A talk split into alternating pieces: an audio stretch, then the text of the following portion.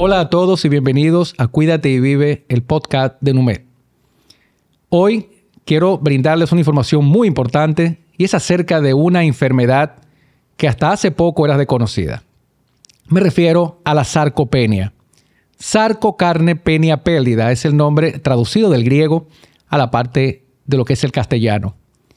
La sarcopenia se empezó a hablar de ella en el 1989. Pero no es sino hasta el 2010-2011 donde se empieza a ver que ya esto no solamente era un problema geriátrico. ¿Por qué digo geriátrico? Bueno, porque se pensaba que la sarcopenia solo afectaba a los adultos mayores, dígase las personas a partir de los 65 años de edad.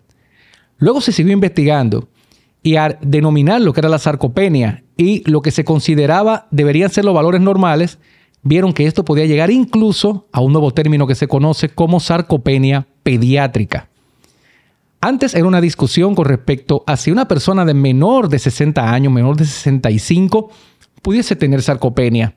Y sí, pero ¿cuál es el diagnóstico, Richard, de sarcopenia? ¿Y por qué este problema está dando tantas situaciones a nivel global? Bueno, lo que más ha empeorado esto, justamente, ha sido la pandemia. Porque una de las características que hace que las personas puedan padecer de esta enfermedad es el sedentarismo. Dígase que por una razón u otra usted dure mucho tiempo sentado, acostado o simplemente sin moverse.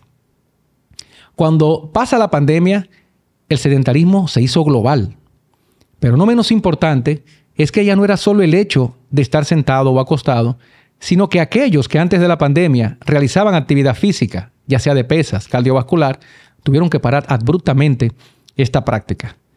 ¿Puede ser mortal la sarcopenia? ¿Y cómo una persona puede darse cuenta diagnosticando este problema? Lo principal es la pérdida de fuerza. Dígase, muchas personas empezaron a tener una fatiga que no concordaba, que uno de los diagnósticos diferenciales es la fatiga crónica.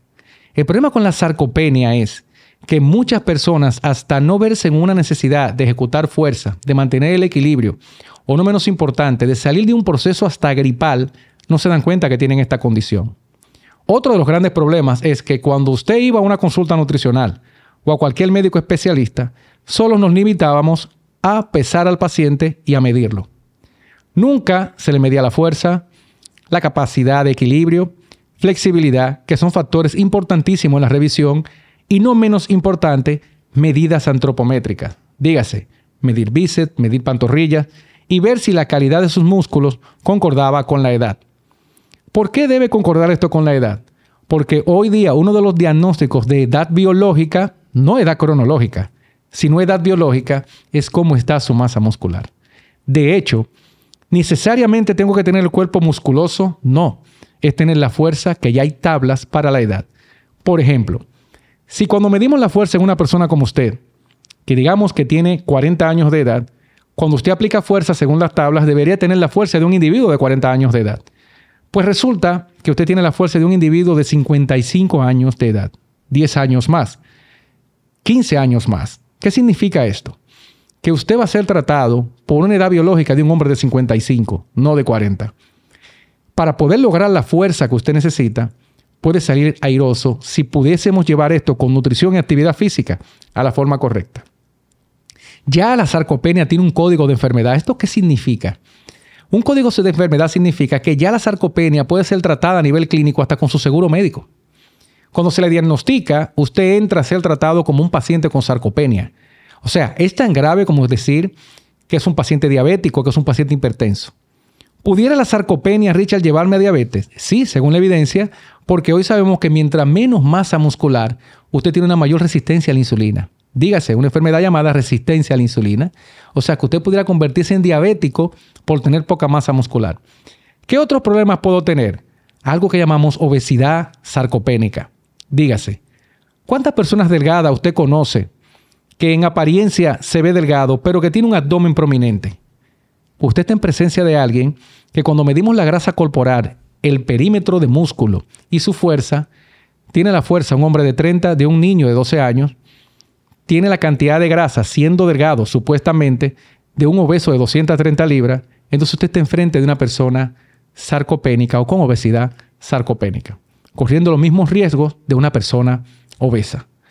Y si lleváramos esto a otras condiciones, por ejemplo, mucha gente murió del COVID-19 porque cuando estas personas se infectaban de COVID y eran ingresados a centros de salud, la poca masa muscular en su cuerpo, la poca fuerza y la poca capacidad de contracción muscular está estrechamente relacionado, escuchen esto, a la microbiota intestinal, porque hay un impacto entre la cantidad de músculo y tu sistema inmunológico.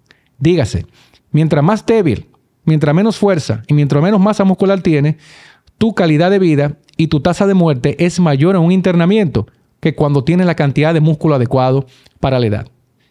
Y esto va mucho más allá. Y lo sencillo de su tratamiento usted le puede impresionar, señores. ¿Cuál es la situación si esto se prolonga? Ustedes dirán, yo nunca he hecho ejercicio, Richard. Nunca he llevado dieta. Entonces existe algo que se llama daño de la motoneurona. El daño de la motoneurona significa que ya no solo es que usted no tiene fuerza, es que usted da una señal a su mano de que agarre un objeto o los movimientos finos, como cuando usted piensa en llevar su dedo hacia la nariz, no ocurre. Empiezas a perder los movimientos finos, no puedes coordinar y no menos importante, la señal que da tu cerebro para ejecutar el movimiento disminuye hasta un 50%. Y el asunto puede ir agravándose, ya que una persona a medida que pierde capacidades musculares, se acerca a hipertensión, degeneración muscular y no menos importante, puede crear problemas de demencia, ya que hay una estrecha relación entre las bacterias gran positivas de su intestino y la cantidad de masa muscular que usted tiene. Lo que significa que usted cambia su microbiota, su microbiota y puede entrar en lo que llamamos disbiosis intestinal. Por el simple hecho de que como usted no consume la cantidad de proteínas adecuada y no estimula el músculo con ejercicio, tiende a perderlos a nivel renal y esto daña también la mucosa intestinal. ¿Cómo podemos tratar, Richard, la sarcopenia? Lo primero es tener una evaluación clínica, porque hay factores proinflamatorios que se van a ver alterados. Todo lo que tiene que ver con la interleucina 6, interleucina 15, que son factores de medición, y no menos importante, presencia de leucocitos en orina y también sangre en orina. Está hablando que usted está perdiendo fibras musculares. No menos importante, dinapenia, que ese es el término, que usted está perdiendo fuerza para la edad, que ya hay tablas en las consultas, eso es algo que hacemos en NUMED, para usted saber con su fuerza qué cantidad de fuerza debe tener para la edad que usted tiene. Porque también se da lo contrario. Tenemos personas con tan buena masa muscular que la fuerza de aplicación, teniendo 40 años, es de un individuo de 23 años atleta, lo cual es bueno, lo que significa que su edad biológica está muy por debajo de la edad real. Dígase, tiene 40 años, pero a nivel de edad biológica tiene 25. O sea que tiene esa perspectiva positiva.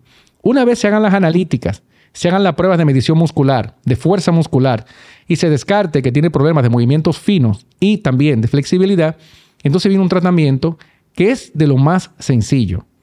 Nutrición adecuada, proteínas adecuadas y suplementación. Estos pacientes deben ser suplementados porque es muy difícil que ellos puedan ganar masa muscular con la comida tradicional ya hay nutrición o nutrafármacos y suplementos específicos para las personas sarcopénicas. Los más utilizados son los que ustedes conocen como aminoácidos esenciales, los que vulgarmente o a nivel comercial se conoce como BCAA, donde está la leucina, la valina y la isoleucina. ¿Podemos conseguir estos aminoácidos rich en la dieta? Claro que sí. El problema es que la cantidad de comida que habría que tener durante el día oscilaría entre 5 a 6 comidas al día, lo cual no es sostenible por el estilo de vida que están llevando hoy las personas. Existen suplementos, principalmente nutrafármacos, que contienen BCAA, ya que estos son aminoácidos que deben estar presentes en cualquier suplementación que se le dé a una persona con sarcopenia. Pero de estos tres mencionados, el más importante es la leucina, porque la leucina es un aminoácido que cuando lo separas produce un metabolito que se llama HMB o beta hidroximetilbutirato. Suena extraño, pero esto es lo que más impacto y más evidencia tiene sobre las fibras musculares. El uso de antioxidantes es importantísimo, aquellos que tienen evidencia y que son nutrafármacos, ya que el hígado se ve muy forzado para metabolizar las proteínas y que éstas formen parte del tejido muscular. No menos importante, el consumo de proteína de alto valor biológico. Huevos, pescado, aves y carne de cerdo fresca, no ahumada. Estos son los principales y de origen vegetal, principalmente las leguminosas, los granos, habichuelas, lentejas, guandules, son los que más van a ayudar. Los víveres que más convienen para este tipo de pacientes, víveres, está el ñame, la yautía, la batata, los plátanos maduros, y algo que es muy conocido en República Dominicana es la cepa de apio, ya que su contenido estimula no solamente la contracción muscular, sino que ayuda a que las hormonas se produzcan de mejor manera. Hidratar a este paciente y obviamente el ejercicio por excelencia para un paciente sarcopénico son los ejercicios de fuerza, ejercicios de pesa, bandas elásticas, contracciones musculares como pechadas, sentadillas. Las cosas que usted pueda tener a mano son las que mejor le van a funcionar. La sarcopenia es una enfermedad que afecta a muchísimas personas. No se dan cuenta porque no se han evaluado correctamente. Invitamos a las personas que ven este podcast a que se hagan evaluaciones funcionales, que así se llaman, para descartar y ver si usted cumple con la condición de sarcopenia. Normalmente, cuando un paciente es diagnosticado con sarcopenia, en la generalidad de los casos, según la evidencia y nuestra experiencia en NUMED, es que ya son prediabéticos o son prehipertensos o hipertensos y, no menos importante, normalmente ya tienen hígado graso. Así que hay una estrecha relación entre síndrome metabólico y la sarcopenia. Es una enfermedad, no es nueva, está ahí hace tiempo, pero después del COVID se ha marcado mucho más. Les invitamos a que tomen esto en cuenta y cualquier persona que usted conozca que pueda escuchar este material se lo haga llegar. Síganos y denle cabida a esta información porque estamos tratando de una manera llana de que esté pendiente de condiciones que lo peor de todo son asintomáticas y está costando más de una vida, no solo aquí, sino a nivel global. Gracias y que Dios le bendiga por apoyarnos en este podcast.